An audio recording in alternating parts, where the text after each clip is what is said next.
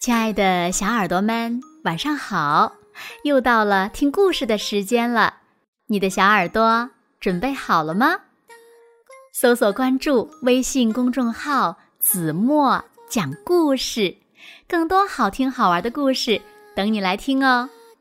我是子墨姐姐。那今天呀，我们要听到的故事呢，名字叫做《老鼠邮差去太空》。这天早上呀，老鼠邮差像每个早晨一样出发去送信了。不过呢，他今天呀没有开他的货车，而是坐上了火箭。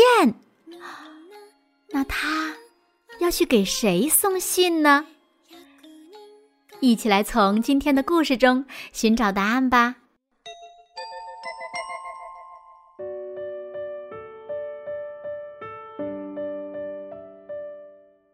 老鼠邮差的新任务又开始了，带着装得满满的小货车，他要坐着火箭去送包裹了。祝您旅途顺利，老鼠先生。他的邻居熊先生和气地说道：“在名叫 X Y Z 的奇怪星球上。”毛茸茸的精灵和大个子的绿怪物，还有软绵绵的怪物住在一起。包裹准时送到了要过生日的黄色小怪物手里。老鼠邮差接着来到了糖果王国。对一个像他那么爱吃的人来说，这实在是太棒了。您好，姜饼人先生，这是您的牙膏。这里的一切都很小很小。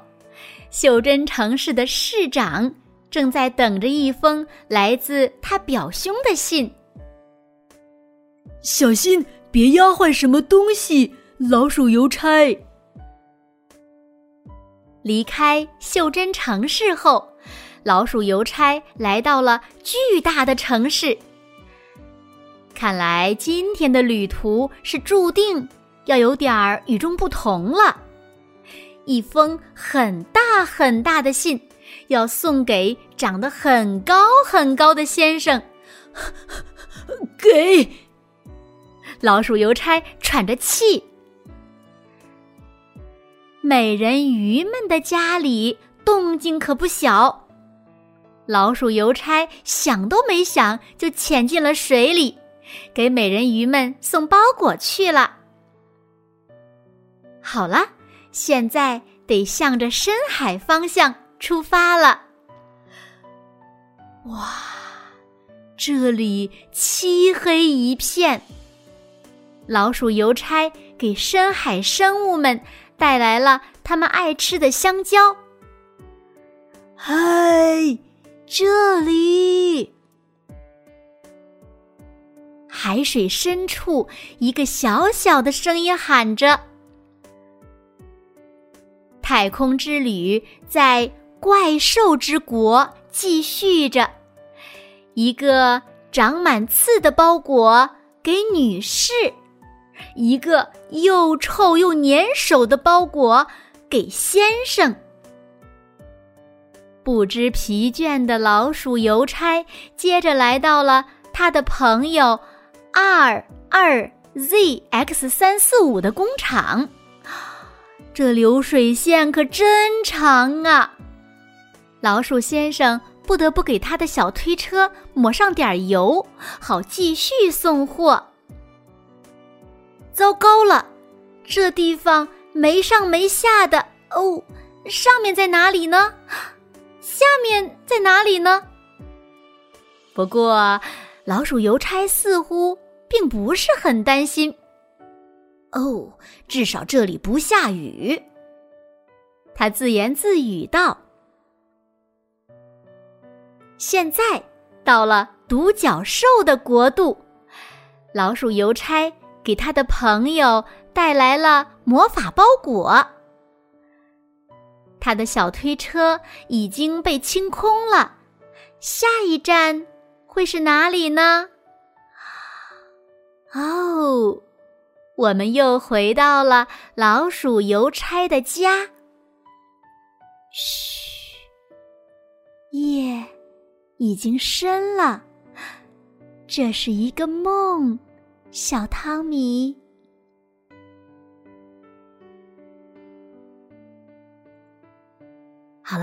亲爱的小耳朵们，今天的故事呀，子墨就为大家讲到这里了。那小朋友们，今天老鼠邮差又去了哪些地方，给他的朋友们送包裹呢？快快留言告诉子墨姐姐吧，让子墨看一看谁是一个听故事最认真的孩子。当然啦，今天的绘本呢也特别的好看。小朋友们可以一边听子墨讲故事，一边看着绘本中的插图，寻找你想要的答案呢。当然了，那如果小朋友们喜欢这个系列的绘本的话，也可以拉到文末，子墨呀为小朋友们找到了这个绘本的购买链接，点开就可以购买了。好啦，那今天就到这里了。如果小朋友们喜欢听子墨讲的故事，也不要忘了在文末点亮再看和赞哦。现在睡觉时间到了，请小朋友们轻轻的闭上眼睛，一起进入甜蜜的梦乡啦。完喽，好梦。